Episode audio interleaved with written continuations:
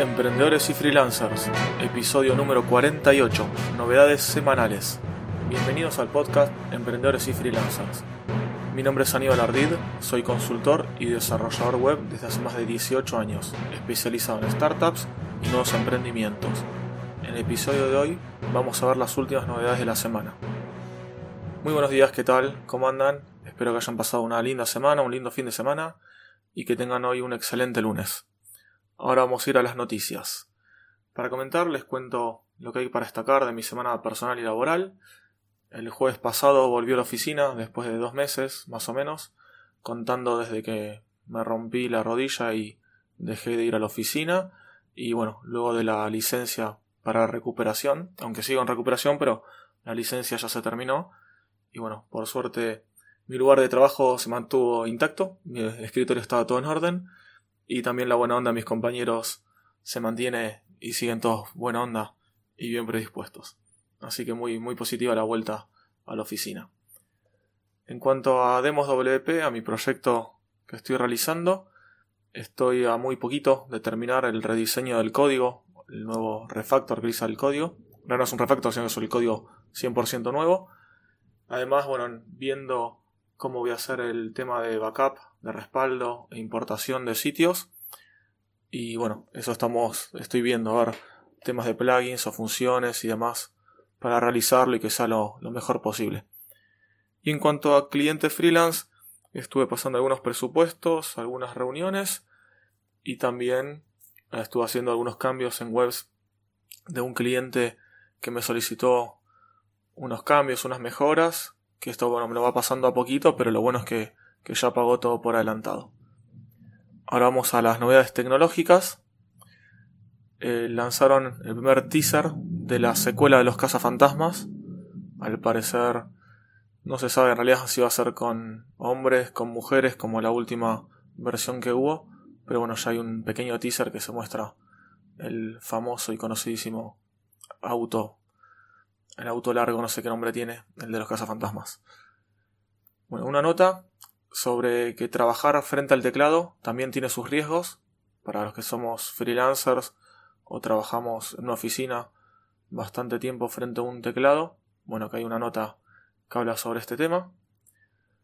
Una nota en un sitio llamado business, eh, businessinsider.es que habla sobre las 15 mejores ofertas de empleo en LinkedIn con las que vas a poder viajar por todo el mundo muy interesante si buscas cambiar de empleo y te gusta hacer un nómada, digital.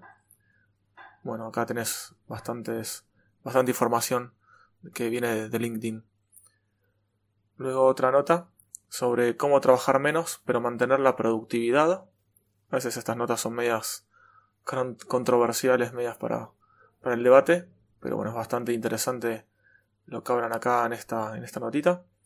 Algo similar también eh, es un tema sobre la productividad. Es una nota que le hicieron a Ryder Carroll, que es el creador de la libreta de la agenda Bullet Journal. Bueno, este, esta persona le hicieron, una entrevista y acá está, bueno, la, la nota. También hay una nota, eh, bueno, en Argentina estamos en verano, así que justo esta, esta nota se refiere al, a trabajar en verano, trabajar en vacaciones. Dice cinco consejos para este verano. Así que bueno, acá está todo el detalle de, algunos consejitos, algunos, algunos tips que tiran para desenchufarse o trabajar y demás en verano. Y la última nota de novedades sobre el futuro del trabajo. Capacitación, flexibilidad, viajes, etc. Una nota que habla sobre este tema, sobre cómo va a ser el futuro en cuanto a lo laboral. Y ahora pasamos a las notas de WordPress, o las novedades sobre WordPress tenemos que Elementor, el plugin, la extensión de WordPress que es para, eh, para hacer un sitio de manera visual, un site builder, eh, introdujo a su plugin los, un pop-up builder, o sea, una manera de crear pop-ups, modals, que sirven tanto para ya sea registrarse, para entrar a un newsletter con una oferta con lo que sea. Bueno, eh, agregó esto a su plugin y a raíz de esto otras, otras empresas introdujeron eh, extensiones para poder, o packs de templates, para poder aprovechar esta funcionalidad. Les dejo los enlaces en las notas de Katka, que es una, una página que tiene un montón de plugins, plugins no, perdón, templates para Elementor. Y también Envato Elements. Envato es la empresa madre de el famoso Team Forest, la tienda de templates.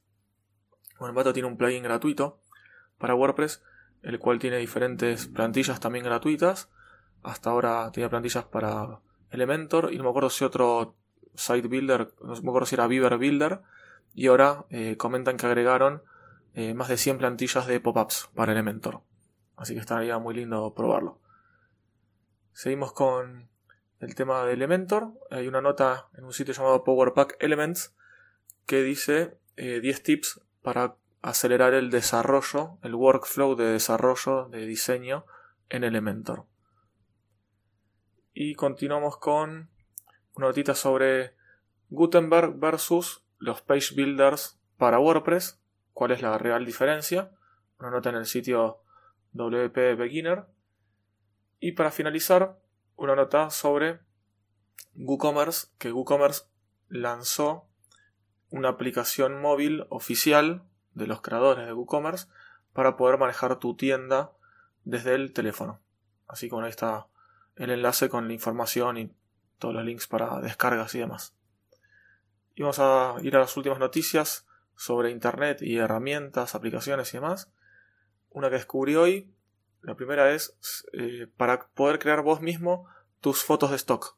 Fotos de stock son esas fotos que bajas de sitios que están todas muy lindas, que tienen fotos a de personas con un paisaje, o no sé, un escritorio, en una oficina además, o fotos también de o sea de animales, de plantas, de todo. Esas son fotos de stock, son las fotos que uno se baja, que ya las creó alguien, las subió a un sitio y las puedes cargar, todo el mundo puede cargar la misma foto. Bueno, esto es lo que ofrecen en este sitio. El sitio es Icons 8, Icons 8. Este sitio tiene de todo para descargar, tiene fotos, tiene música, bueno, tiene un montón de cosas.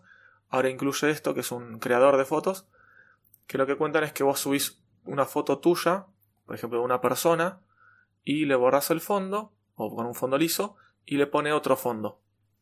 Por ejemplo, el fondo de una cocina, el fondo de una oficina, el fondo de un paisaje.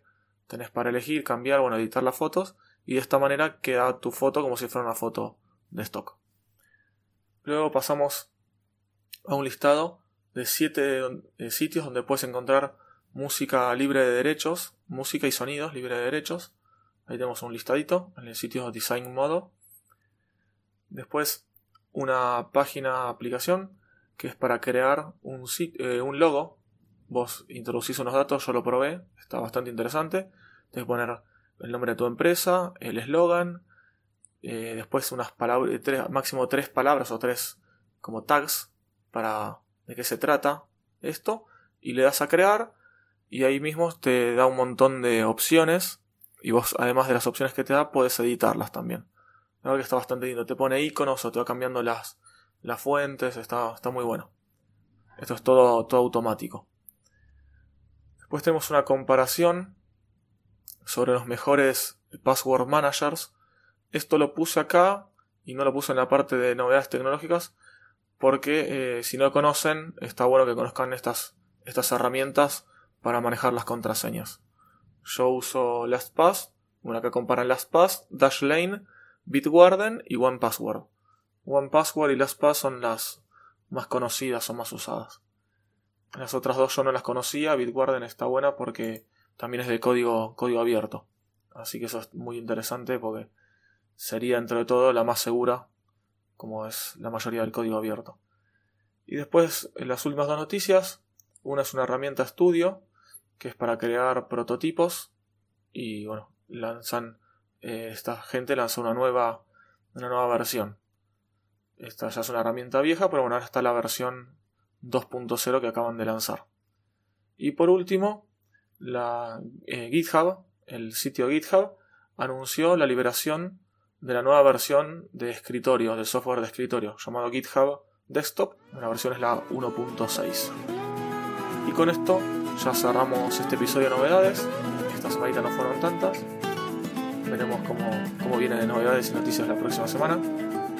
Les pido que cualquier consulta, sugerencia o feedback, lo que quieran hacer llegar, o alguna recomendación de una explicación o nota o lo que sea, me lo pueden hacer llegar en mi página web ardid.com.ar, donde ahí además también van a poder conocer mis servicios y encontrar todas las notas del programa. Si les pareció de interés, si les gustó este episodio, por favor no olviden compartirlo en redes sociales y darle me gusta, calificarlo o suscribirse desde la plataforma podcasting que lo estén escuchando. Muchas gracias por escucharme y te espero el próximo miércoles para un nuevo episodio.